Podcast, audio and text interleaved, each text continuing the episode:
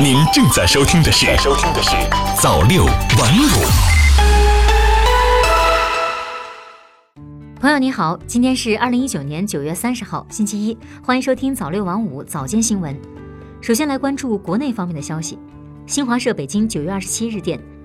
中央农村工作领导小组办公室主任、农业农村部部长韩长赋二十七号介绍，今年夏粮增产，秋粮大部长势良好。如果后期不发生大的台风或者是霜冻等自然灾害，今年又迎来一个丰收年，我国粮食产量有望第五年稳定在一点三万亿斤以上。央视网消息，记者从商务部获悉，二十八号商务部发布的相关数据显示，一到八月份，我国服务贸易总额达到三万五千七百二十点八亿元，同比增长百分之三。其中，出口一万二千六百四十五点六亿元，增长百分之九点七；进口两万三千零七十五点二亿元，下降百分之零点三。新华社北京九月二十八日电，记者二十八号从交通运输部获悉，据交通运输部门预计，十月一号九点到十六点迎来国庆假期出城高峰，珠三角、长三角等出行集中区域路网通行压力大。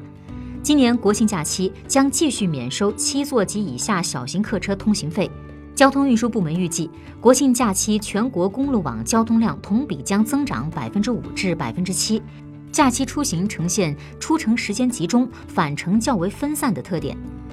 交通运输部有关负责人表示，交通运输部门将根据交通流变化情况，合理设置和规范小型客车免费通行专用通道，保障交费和免费车辆分道有序通行，采取入口不发卡、出口抬杆放行等快速通行模式，提高车辆的通行效率，引导公众合理安排出行。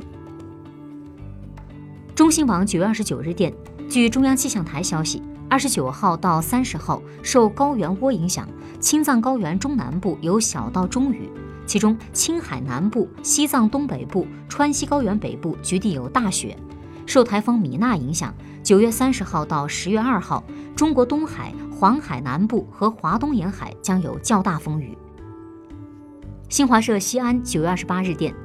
二十八号，世界上一次性建成并开通运营里程最长的重载铁路浩乐鲍吉至吉安铁路及原蒙西至华中地区铁路开通运营。我国铁路版图新增一条纵贯南北的能源运输大通道。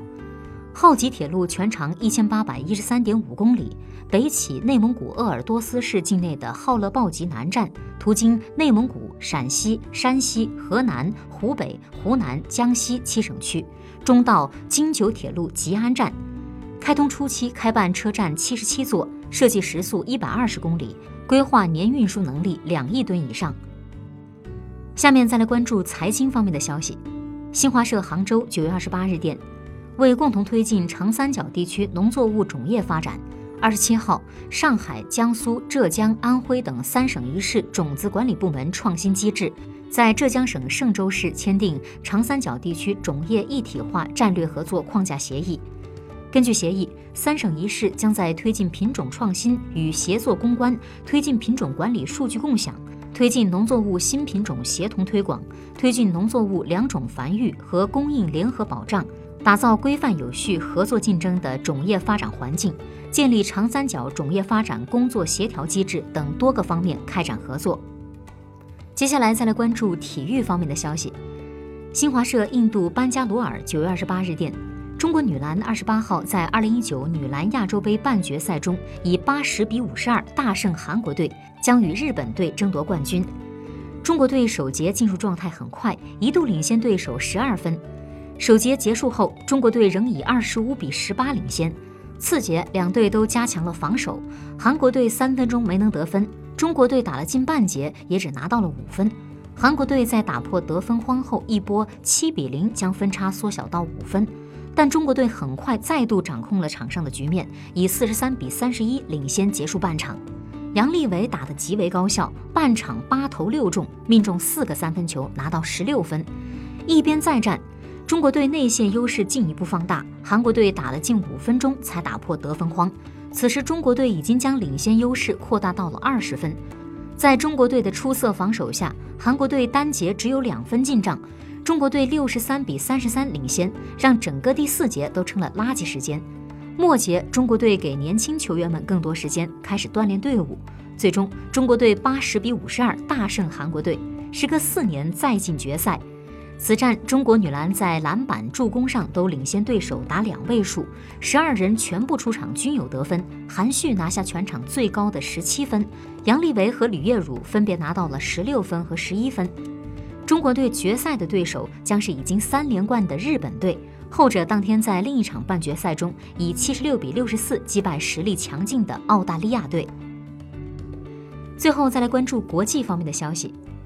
新华社哈拉雷九月二十八日电，津巴布韦前总统罗伯特·穆加贝的遗体二十八号在其家乡，距首都哈拉雷约九十公里的西马绍纳兰省库塔马村安葬。当天下午，穆加贝的遗孀格雷斯等家人和亲属、生前好友以及数百名民众参加了穆加贝的安葬仪式。西马绍纳兰省事务部长玛丽姆利斯瓦代表金政府出席仪式。在传统宗教仪式后。穆加贝的遗体被安葬于家乡故居的庭院中，与其母亲和兄弟们葬在一起。新华社洛杉矶九月二十八日电，美国航天局喷气推进实验室日前发表公报说，美国科学家在距地球十亿光年处观测到极为罕见的三黑洞碰撞过程，每个黑洞分别位于一个星系中央。该系统也是迄今发现的三星系合并产生超大质量黑洞的最有力证据。